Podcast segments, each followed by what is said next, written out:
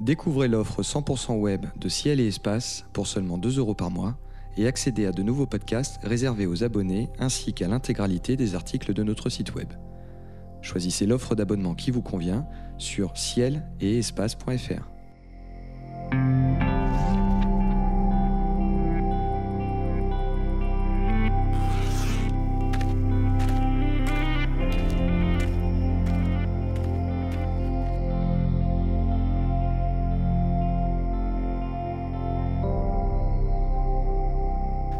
bienvenue sur Ciel Espace Radio pour cette émission consacrée aux éphémérides du mois de novembre 2018 en compagnie de Jean-Luc Dauvergne et de Philippe Hénarejos. Ce mois-ci, les phénomènes célestes que nous vous conseillons d'observer sont le retour de Vénus dans le ciel du matin à partir du 5, le passage de Mars à seulement un demi-degré de l'étoile Ténède Algédie le 5 aussi, la conjonction serrée entre Saturne et la Lune le 11, le rapprochement entre Mars et le premier quartier de Lune le 15, et les étoiles filantes Léonide à leur maximum le 18.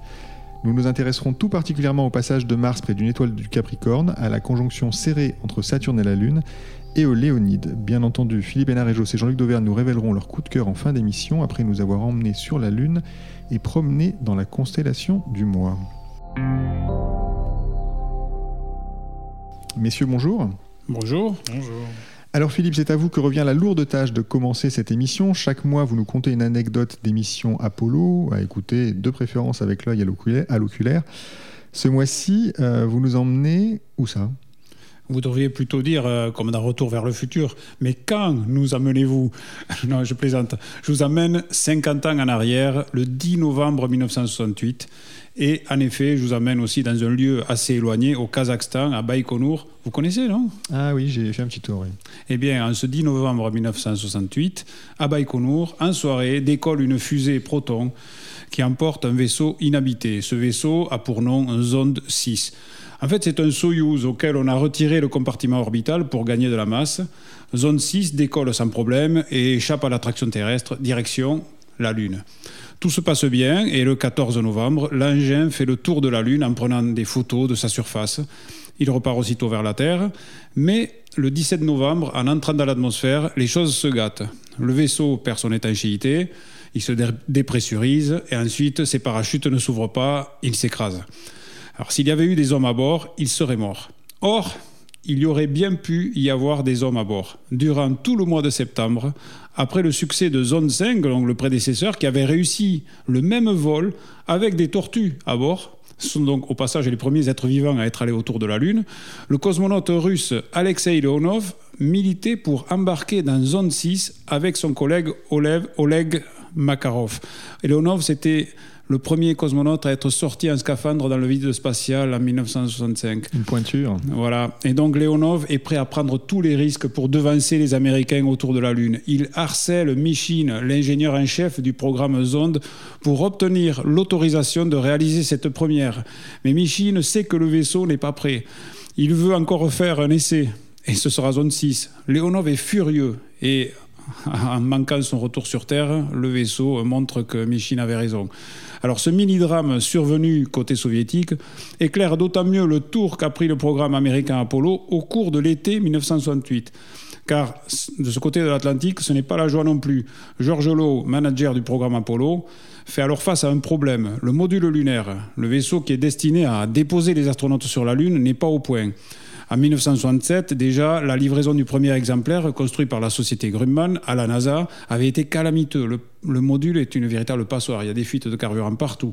Son câblage électrique est défectueux, rien ne va. D'où une remise à plat et des travaux et un retard dans le développement. Donc, si bien qu'à l'automne 1968, la NASA doit renoncer à tester ce module lunaire dans l'espace avec des équipages, selon le programme prévu. Alors, Georges Lowe réfléchit au cours de l'été à une manière de continuer à avancer sans le module lunaire. Et au mois d'août, il a l'idée de modifier en profondeur la mission Apollo 8.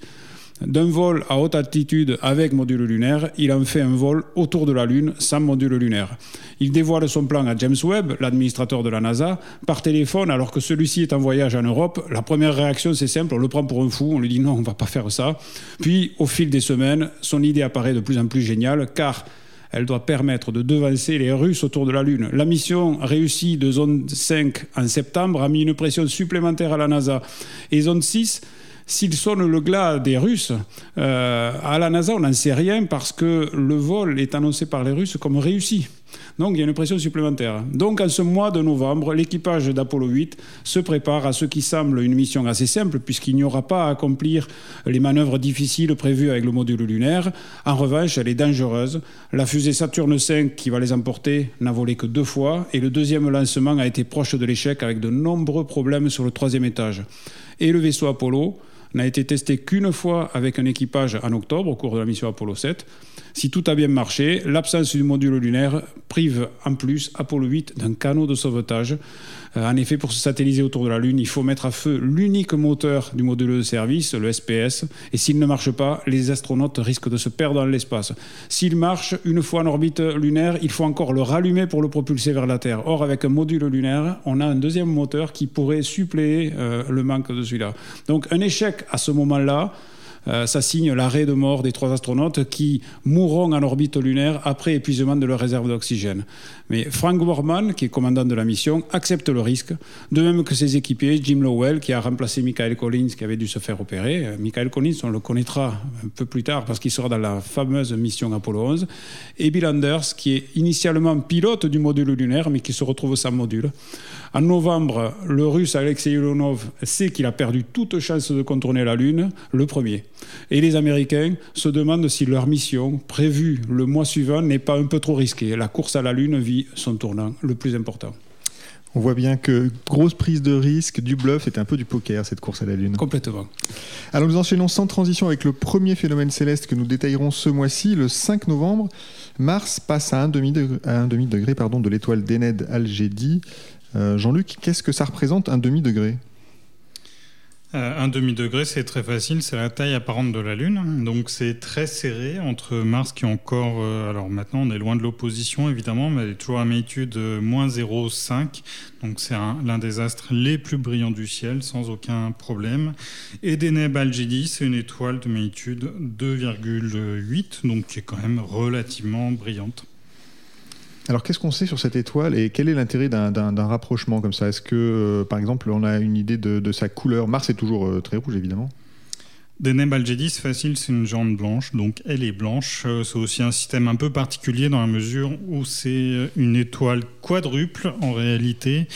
Alors il y a deux composantes qui sont extrêmement serré à, 18 millièmes de seconde d'arc entre les deux. Donc c'est seulement en faisant des mesures spectroscopiques qu'on est capable de voir qu'il y a deux étoiles qui tournent l'une autour de l'autre. Les deux étoiles sont relativement brillantes. La plus brillante fait magnitude 3,2 et la deuxième magnitude 5,2. Euh, donc si on pouvait les séparer, on les verrait chacune, même, euh, même à l'œil nu. Et par contre, les deux autres, ce sont vraiment de petites étoiles plus éloignées. L'une est à une minute d'arc, l'autre à deux minutes d'arc, et l'une fait euh, la magnitude 13, l'autre la magnitude 16. Donc elles sont, elles sont accessibles éventuellement aux photos, mais en observation visuelle, on les verra pas, même dans un télescope de taille moyenne. Et puis on peut signaler aussi euh, Deneb Algedi, ça nous dit quelque chose. Deneb, c'est un nom qu'on retrouve souvent dans le ciel, ça signifie la queue. Ici, c'est la queue de la chèvre, vu que le Capricorne est un genre de chèvre un une chèvre bien imaginaire, comme les Grecs savaient les inventer, vu que c'est à moitié une chèvre et à moitié un poisson.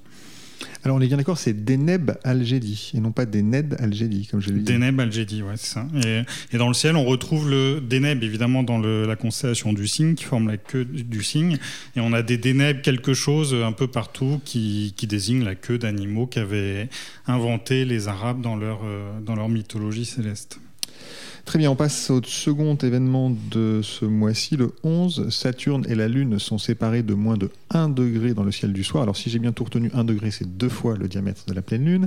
Euh, Philippe, c'est un rapprochement à observer à l'œil nu ou aux instruments selon, vous, C'est d'abord observé à l'œil nu parce que... Euh, le champ euh, d'un instrument va être un petit peu réduit, un instrument d'astronomie, pour avoir tout ça dans le même champ. Enfin, ça peut, ça peut être le cas, hein. on a des instruments très ouverts. Mais d'abord, il faut le regarder à l'œil nu, parce que la Lune est très éclatante. Euh, Saturne est certes une étoile, enfin à l'apparence une étoile brillante. Une mais... planète, sans doute même. Oui, c'est une planète, mais dans le ciel, ça a vraiment l'apparence d'une étoile. on voit pas, on voit pas les petits anneaux comme ça. Donc c'est un point. Euh, donc il faut repérer les, les, choses à, l'œil nu. On peut très bien le, voir. La différence d'éclat euh, n'est pas suffisante pour masquer Saturne. Euh, aux jumelles, c'est intéressant. On voit les deux très bien. Et effectivement, il faut, euh, alors faire des calculs avec la, focale de votre, instrument, mais il vaut mieux avoir un instrument de, courte focale ou en tout cas utiliser l'oculaire à la plus longue focale que vous, ayez, pour essayer d'avoir avec un faible grossissement euh, à la fois un bout de lune ou la lune en entier, je ne sais pas si c'est possible, et euh, Saturne dont vous devinerez peut-être à ce moment-là les anneaux. Mais pour voir les anneaux, il faut quand même grossir au minimum 35 fois, et là c'est tout petit, mais on commence à les voir. Euh, mais là, ça donne un champ euh, trop réduit, à mon avis, pour qu'on ait les deux, les deux astres dans le même champ visuel. Euh, Jean-Luc, comment capturer cet, cet instant en photo? En fait, c'est assez simple. Ce qui est, c'est amusant de voir en fait quand on a des occultations de Saturne par la Lune, on voit que sur les vidéos, l'exposition qui va bien pour Saturne est la même que pour la Lune, donc on n'a pas trop de problème d'écart de luminosité entre les deux astres en termes de photos. Par contre, c'est difficile de faire une photo qui soit vraiment spectaculaire dans la mesure où on a quand même un peu de distance entre les deux objets. Il sera difficile de résoudre Saturne tout en voyant la Lune. Donc il faut se résoudre à, faire une photo plutôt à, champ moyen avec un petit téléobjectif, mais avec un objectif de 100 ou 200 mm par exemple. Saturne reste un point. Donc euh, voilà, on a un point avec beaucoup de vide entre les deux. C'est tout à fait photographiable, mais c'est pas très spectaculaire. C'est plutôt quelque chose amusant à voir à l'œil nu, je trouve. Et pour, là, je, je, conseille plutôt de profiter du spectacle à l'œil nu que de faire des photos. Très bien, alors passons à l'examen de l'événement du 18, le maximum des Léonides, donc un essaim d'étoiles filantes. Euh, Philippe, on a parlé le mois dernier d'Orionides, cette fois-ci on parle de Léonides. Est-ce que vous pouvez nous expliquer d'où les étoiles filantes tirent leur nom? Alors les étoiles filantes tirent leur nom de la constellation ou de l'étoile dans le ciel, d'où elles semblent provenir. C'est-à-dire que, en gros, la Terre avance dans l'espace, nous, on est comme à l'avant, euh, à l'avant d'un pare-brise de voiture. Et les étoiles filantes, c'est un peu comme les gouttes de pluie qui arrivent. Et si vous regardez les gouttes de pluie pendant que vous roulez, vous avez l'impression qu'il y a un point d'où elles viennent toutes. Et les étoiles filantes, c'est pareil, c'est la direction d'où elles viennent. Et alors, euh, cette direction, euh, Orionide, ben, on comprend que c'est la constellation d'Orion. Et Léonide, ben, c'est la constellation du Lion. D'accord, donc ça, explique leur, leur, nom. pour les Léonides, on a une idée du nombre de météores qu'on pourra attendre cette fois-ci? Alors ça, moi, j'en sais rien, mais Jean-Luc le sait peut-être. Non, c'est quelques dizaines, c'est assez variable en fait sur les Léonides d'une d'une fois à l'autre euh, et d'une année à l'autre. Il y a vraiment des grosses variations. Euh, mais on peut s'attendre à quelques dizaines. Ce qui est intéressant avec les Léonides, c'est qu'elles sont relativement lumineuses. Et ce que, en fait, euh, on peut s'imaginer les étoiles filantes comme des poussières qu'on ramasse euh, sur le pare-brise, euh, comme décrivait Philippe, donc qui sont vraiment visibles à l'avant de la trajectoire de la Terre. Et en réalité, la plupart du temps, c'est pas le cas parce qu'elles ont leur mouvement propre et en fait, on va les voir arriver plus ou moins du côté. Mais là, il se trouve que les Léonides, en fait, elles nous arrivent vraiment de face. Leur propre trajectoire est plutôt face à la Terre et du coup, c'est des étoiles filantes qui sont très rapides. C'est pour ça qu'elles sont souvent très lumineuses. Elles ont une vitesse de l'ordre de 70 mètres par seconde, ce qui est vraiment très rapide. Et du coup, c'est un essaim d'étoiles filantes qui est réputé produire des étoiles filantes très spectaculaires. Donc il est surtout intéressant pour ça. Est-ce que les étoiles filantes sont photographiables? Parce que c'est quand même très fugitif. Oui, oui, bah, surtout là, en fait, justement, ce qui se passe, c'est que quand une étoile filante devient très lumineuse, elle peut laisser une traînée derrière elle. Et si on fait un time-lapse, la probabilité de récolter une étoile filante n'est pas forcément très élevée. Donc il va falloir faire beaucoup de photos pour rien. Mais par contre, une fois qu'on en a une, si on a ce phénomène de traces persistantes, avec un temps de pause de l'ordre de quelques secondes, euh, entre une seconde et cinq secondes, par exemple, on va justement pouvoir voir les de la petite traînée de, poussière qu'il y a sur la trajectoire de, l'étoile filante et qu'on voit ensuite se déformer en fonction des vents qu'il y a dans la, haute atmosphère. Donc ça, c'est vraiment le type de photo à faire sur les Léonides. La seule difficulté pour les Léonides, c'est la saison et dans la région parisienne, je pense que depuis tout petit, j'essaye de les observer et je crois que j'ai réussi une fois à avoir du beau temps, mais c'est vraiment très difficile. Alors ne soyez pas si pessimiste. Donc il faut... Non, mais par contre, il y a des gens qui habitent dans le sud, qui ont du beau temps et qui nous écoutent, donc tout va bien. C'est l'heure de notre promenade mensuelle parmi les plus beaux objets d'une constellation choisie. Ce mois-ci, Jean-Luc, quelle constellation voulez-vous nous faire découvrir ou redécouvrir? La constellation du dragon, elle est facile. Comme le mois précédent, on est sur une constellation euh, visible toute l'année, vu qu'elle serpente autour de la petite ours, donc autour de l'étoile polaire. Donc c'est une constellation qui est haute dans le ciel, quelle que soit la saison. Alors on est quand même relativement loin de la Voie lactée. Quand on regarde dans cette zone de la petite ours, de la grande ours, on est presque à la perpendiculaire de la Voie lactée. Donc c'est quand même pas la zone la plus riche en objets du ciel profond, en tout cas en objets faciles. Donc c'est plutôt une constellation pour les spécialistes. L'objet le plus connue, c'est la nébuleuse de l'œil de chat, qui est une magnifique nébuleuse planétaire. Elle a une magnitude 8,8. 8,8, ça peut paraître euh, moyennement brillant, mais en fait, elle fait 20 secondes d'arc, ce, qui est, très petit. Et en fait, si on parle, si on, si on parle en termes de magnitude surfacique, c'est-à-dire on regarde une minute d'arc carré, cette nébuleuse est beaucoup plus lumineuse que la nébuleuse annulaire de la Lyre. Donc en fait, ce type de petite nébuleuse planétaire, c'est des objets du ciel profond sur lesquels on peut se permettre de grossir et de grossir fortement. Alors qu'habituellement, ciel profond, vu qu'on manque de lumière, on conseille aux gens de ne pas forcer sur le grossissement, parce que plus on force sur le grossissement, plus on étale la lumière de l'objet sur notre rétine, et du coup, par une unité de surface de notre rétine, il y a de moins en moins de lumière, et au bout d'un moment, on voit tout simplement plus rien. Là, l'œil de chat, c'est vraiment l'objet vu sa taille sur lequel il ne faut pas hésiter, grossir, grossir. 20 secondes d'arc, c'est typiquement la taille apparente de Saturne lorsqu'elle est à l'opposition, et juste du disque de Saturne. Donc il n'y a aucun problème pour le voir, même pour le résoudre, mais il faut grossir 150, pourquoi pas 200 fois, et sur cet objet-là, ça passera sans aucun problème. C'est aussi par sa petite taille, un objet du coup qui supportera mieux la pollution lumineuse, parce que quand on grossit, on étale aussi euh, la pollution lumineuse à 200 fois la pollution lumineuse est moins gênante que quand, on, grossit moins, parce que pareil, par unité de surface de la rétine, il y a plus de lumière de la pollution lumineuse. Donc ça, c'est vraiment l'objet le plus marrant à observer dans cette, euh, dans cette constellation. On va chercher à voir l'étoile centrale de cette nébuleuse, évidemment. Et puis si on la prend en photo, alors là, l'objet est beaucoup plus grand, en fait. Hein. Les spécialistes euh, vont voir des extensions, des coquilles de gaz on peut rappeler qu'une nébuleuse planétaire, c'est une étoile comme le Soleil qui, est en train de mourir. Et elle a commencé à éjecter du gaz il y a assez longtemps avant de mourir. Là, en gros, elle est morte depuis 1000 ans à peu près, mais il y a du gaz qui a été éjecté avant et qui s'étale sur une, taille d'à peu près 6 minutes d'arc de diamètre. Alors ça, au télescope, en observation visuelle, c'est pas visible, mais en photo, c'est perceptible. Donc pour les photographes, c'est un objet qui est quand même relativement grand à photographier, mais par contre qui est difficile, parce que cette coquille de quasiment 6 minutes d'arc est très peu lumineuse, alors que la partie centrale, comme je viens de le décrire, par contre, elle est très lumineuse. Donc faire une photo qui montre le centre et l'extérieur, c'est très difficile. En tout cas, c'est intéressant à, relever comme challenge. Donc ensuite, après, on passe plutôt dans des galaxies. Alors là, il y a quand même des belles galaxies dans la constellation. On a NGC 5866.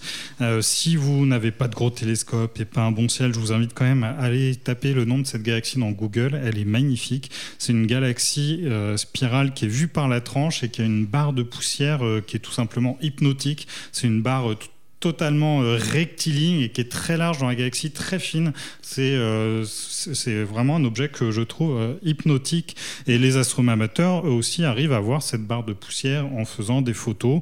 Et je pense que dans un gros télescope, alors là, peut-être 300, 400 mm et au-delà, on arrive sans doute aussi à détecter cette barre de poussière. J'ai jamais essayé personnellement, mais c'est une galaxie de magnitude 10,7, donc dans des télescopes de gros diamètre avec un bon ciel, c'est probablement faisable. On a une autre galaxie euh, intéressante qui est visible par la tranche, qui est surnommée galaxie de la lame de couteau. Elle porte bien son nom, la NGC 5907. Euh, donc là, c'est une galaxie d'un éclat comparable de magnitude 11. Euh, donc là, en fait sur les galaxies, souvent dans les télescopes en observation visuelle, les galaxies spirales qui sont vues de face, on a la luminosité de la galaxie qui est étalée sur une certaine surface, et c'est des galaxies qui sont bizarrement plus difficiles à, observer. On a le cas de la galaxie du triangle qui est M30, M33 qui est très proche de nous et qui est peu contrasté parce qu'elle est vraiment vue de face. Et là, en fait, on a une galaxie finalement qui est beaucoup moins lumineuse, mais du fait qu'elle soit vue par la tranche, ben, en fait, on a toute la luminosité de la galaxie qui est concentrée. Euh, euh, dans la tranche et donc on a des objets finalement plus contrastés. Donc c'est aussi un objet intéressant à chercher. Puis alors vraiment pour les spécialistes, on peut On peut signaler MRK 205, là c'est un quasar et il a fait parler de lui à une certaine époque dans les années 80 où un certain Arton Harp euh, s'amusait à voir des objets euh, étranges dans le ciel. En fait, il voyait des galaxies qui semblaient avoir des connexions les unes avec les autres, mais qui avaient des décalages des vers le rouge très différents, donc qui dans la théorie de, l'univers, euh, enfin dans la théorie du Big Bang, ces objets sont en principe situés à des distances très très très différentes. Et en fait Arton Harp prétendait, bah non, regardez, ces objets sont connectés, donc euh, l'indicateur qu'on utilise, le redshift, ça ne fonctionne pas du tout, euh, tout est faux, et donc il contestait la théorie du Big Bang avec euh, des objets comme celui-ci. Donc ce quasar euh, de magnitude 14,5. Donc là, c'est accessible dans un très gros télescope. là, on va plutôt dire 500, 600 mm. À l'avant-plan, il y a une autre galaxie qui, elle, est plus facilement euh, visible. Et depuis les années 80, bah, le télescope spatial Hubble a été envoyé dans l'espace, a photographié cet objet dans le détail. Et il n'y a aucune connexion entre ces deux objets, même si effectivement la galaxie est située à l'avant-plan. Mais l'espèce de pont de matière que Harton Harp pensait avoir détecté n'existe pas. Comme quoi, en astronomie, on le sait bien, il est toujours important d'avoir un instrument le plus gros possible. La fin de cette émission approche, messieurs, c'est l'heure de nous livrer vos coups de cœur pour ce mois-ci. Je rappelle que vous pouvez choisir de parler d'un livre, d'une observation particulière, d'une exposition, d'une mission spatiale. Bref, vous avez la parole. Philippe, c'est à vous. Eh bien, à, l'heure où nous observons tous le ciel avec euh, l'aide d'applis, de logiciels, de cartes interactives et évidemment d'Internet, en cherchant le coup de cœur de ce mois de novembre, m'est revenu en mémoire un ouvrage unique parmi tous ceux qui guident nos observations. Oui, un livre fait de papier, euh, en trois volumes, de 650 pages, imprimé en caractère courrier. Vous savez, c'est le caractère des machines à écrire. Euh, et qui plus est, il est écrit en anglais. Cet ouvrage, c'est le guide céleste de Robert Burnham. Euh, je ne sais pas si nos auditeurs le connaissent, mais Robert Burnham, c'est un obscur astronome américain de l'observatoire Lowell en Arizona aux États-Unis qui a passé sa vie entière à concevoir ce livre. Il voulait tout simplement répertorier tous les astres observables, indiquer pour chacun comment on les voyait dans différents instruments. Et mieux, il voulait décrire l'histoire de leur découverte en remontant parfois jusqu'à l'Antiquité. Et surtout, il voulait donner l'état de l'art de leur connaissance par les astronomes actuels. Euh, il a mis des années à rédiger, puis à publier ce livre qui est paru en 1966, j'étais même pas né. Les trois tomes ont été remis à jour, mais une seule fois en 1977, et depuis, plus rien. En 1979, Robert Burnham a perdu son travail à l'observatoire. En fait, on lui avait proposé de devenir concierge, ce qu'il a refusé et il est mort dans la misère en 1993 sur une plage de San Diego en Californie où il survivait en peignant des portraits de chats et de chiens pour des touristes qui passaient. Euh, c'est assez, terrible. D'ailleurs, en septembre 2011, dans Ciel Espace, nous avions publié l'histoire de ce misanthrope qui comptait les étoiles. Alors mon coup de cœur qui va à son œuvre, il est permanent en fait. Bien qu'elle soit aujourd'hui obsolète par sa non mise à jour des connaissances scientifiques qui y figurent, elle reste une formidable mine pour les amateurs qui veulent, pour observer le ciel, sortir des sentiers battus. C'est toujours une source historique étonnante, il y a des histoires incroyables là-dedans. C'est une vraie, vraie Bible qui vous fait voir le ciel autrement. Parfois, je me prends à rêver que pareille synthèse soit à nouveau réalisée.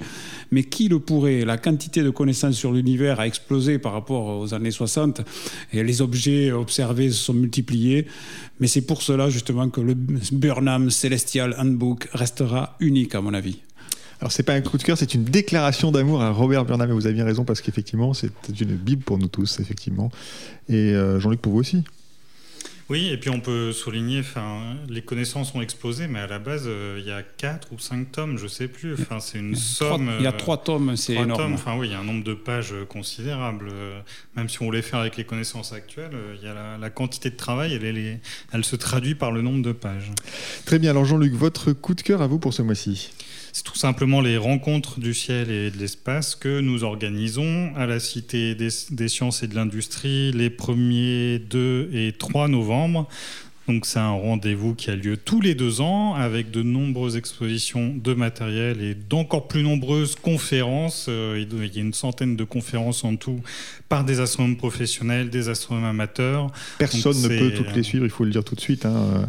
Il y en a qui ont essayé, euh, ils se sont pas Oui, voilà, en fait, il y a plusieurs conférences en même temps, donc les gens n'ont que l'embarras du choix et, c'est le principe. Et le programme qui se font de conférences en général est parasité par les rencontres d'amis qui font dans les allées. Et au final on n'arrive jamais à tenir son, son programme. Mais voilà, ça s'appelle des rencontres. C'est pas pour rien. Le but, c'est de se rencontrer, de venir nous rencontrer, de vous rencontrer entre vous et de venir à la rencontre aussi des vendeurs de matériel et des professionnels de l'astronomie.